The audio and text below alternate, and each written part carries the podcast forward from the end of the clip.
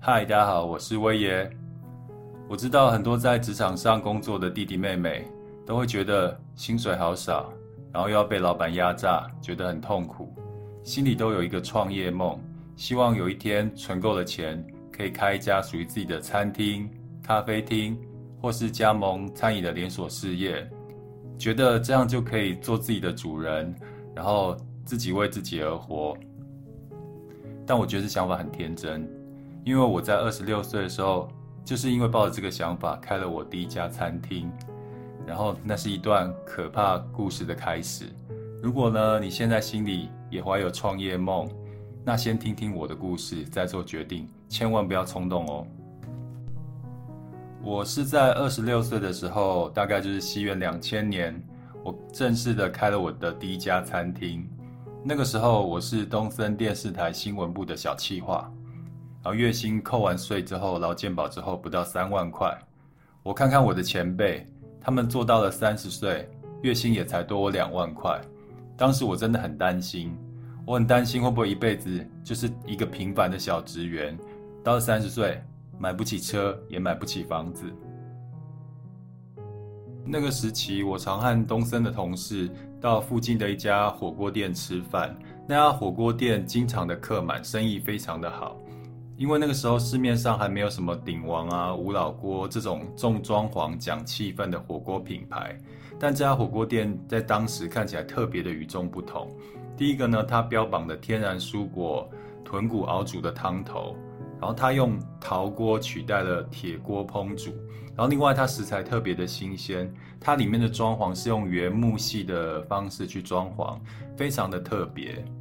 当时我其实心里就想要自己开餐厅，但是我常听朋友啊前辈说，开餐厅一定要自己会煮东西，不然的话，如果你请了主厨师傅来，他们拿翘你又不会的话，那你餐厅就会开不下去。所以那个时候我就想说，哎，火锅店的门槛似乎没那么高哦，他不用师傅啊，他只要把东西丢进去煮就好了。所以我这样比较起来，火锅这个项目好像相对的比较简单。所以呢，那个时候我就开始偷偷观察这家店的营业状况，有机会呢，也趁机找老板啊、店员聊天啊，跟他们装熟，然后收集一下资讯。后来我观察了几个月呢。我终于决定，我的第一家店就要开火锅店。当时我身上有一些存款，再加上呢申请了银行贷款，就勉强凑足了创业的第一桶金。我鼓起勇气的问火锅店老板，呃，跟他们说：“你们可以让我加盟吗？我想要开一家跟你们一样好吃又漂亮的火锅店。”然后那个时候老板跟我讲说，他从来没有开放加盟的想法。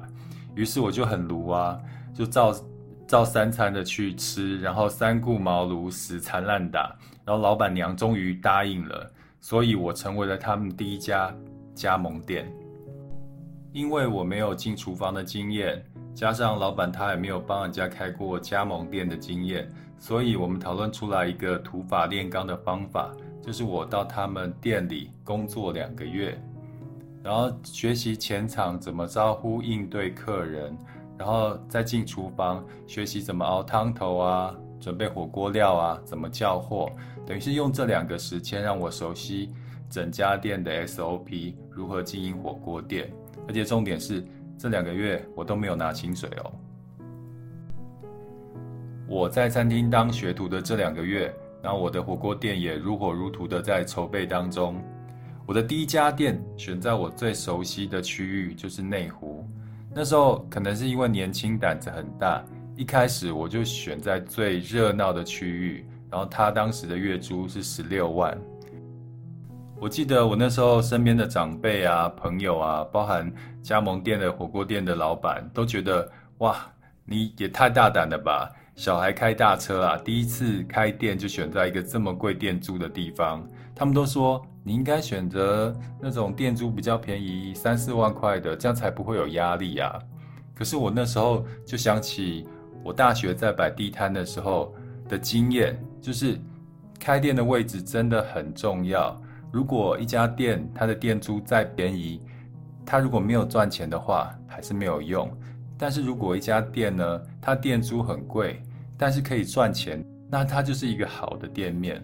所以就凭借着我以前的经验，我还是决定在这个十六万店租的地方开我的店。因为我在媒体工作过，那我知道那种新闻的宣传啊、广告的效益是非常强大的。我那时候就在想，我该做些什么事，让我新开的火锅店未演先轰动，然后还没有开呢就有能见度。当时我有一个好朋友，他在三立电视工作，那个时候呢有一有一档三立的八点档，叫做《阿扁与阿珍》，准备上档。然后我那时候灵机一动，主动问我的朋友说：“哎，你们公司这部戏需需不需要宣传曝光啊？”因为我当时筹备的店啊，这家店刚好就是在人潮车潮非常多的地段，位置非常的好。然后我在施工的期间呢，火锅店的一楼、二楼的外墙刚好可以挂一个很大的帆布看板当做广告。然后那时候我就跟他谈一个广告交换，就是，哎，我让你们的剧的宣传就是陈昭荣大大的。一个剧照可以放在帆布看板上面，但我的条件就是在帆布广告的下方帮我放上我火锅店的 logo 跟开幕日期就好。然后我没想到我这个建议居然被三立电视台采用了。就在装潢的那段期间呢，你就可以看到我的店的一二楼挂了一个很大的帆布看板。这个大大的看板挂在火锅店的外墙，非常的吸睛。很多路过的人都觉得，哇，这家是明星要开的店吗？然后无形中帮我的店做了很大的宣传。所以开幕的时候呢，甚至还有人问我说：“哎，你这家店是不是陈昭荣开的店呐？”在创业之前，一定要好好检视和善用你身边的资源，也许能为你带来意想不到的帮助哦。我记得那一年的十一月二十五号，我的第一家火锅店就开幕了。当时因为有这样免费的宣传资源，再加上市场上有特色的火锅店并不多，所以我一开幕的生意就非常好。我记得第一个月的业绩就将近两百万，利润足足是我那时候在东森一年的年薪。现在回想开火锅店的初期，我真的犯了一个。很严重的错误就是自我膨胀。其实潮水退去之后，就知道谁没有穿内裤。我发现我就是那个没有穿内裤的人。其实我没有真的本事，然后也没有真的经营的理念跟方法。我纯粹就是因为运气好，然后地点选得好，让我一开始有这么好的成绩。但是创业餐厅是需要经营的。我在过程中因为有大头病嘛。就是当客人给我建议的时候，其实我都不会听进去。我心里想说，那你们去别家吃就好，反正我生意那么好。或是当员工呃不听我的话，不听我的交代的时候，我就请他们说，那你们去别家做啊。然后另外像物料厂商如果不配合我的价钱，那我就换一家。其实我把所有的人都得罪光了，然后还自以为自己很厉害。等半年的蜜月期过后。我的业绩从原本的一开始的两百万、一百五十万、一百万，甚至八十万、七十万，一直在衰退。所以这里我想要提醒你，也正在创业的人，然后一开始成绩很好的人，真的不要太高兴、太骄傲，因为我们创业不是追求那一年、两年、三年的成功，我们创业是希望可以做一个可长可久、永续的事业。所以我看到很多和我当年一样少年得志、成功个一下下就很骄傲的年轻人，我心里都会为他们担心啊，很怕他们犯了以前跟我一样的错。我自己开广告公司，接触到很多创业成功的中小企业的老板，他们的事业都做了十年、二十年了。我从他们身上发现的就是很谦虚的一个特质。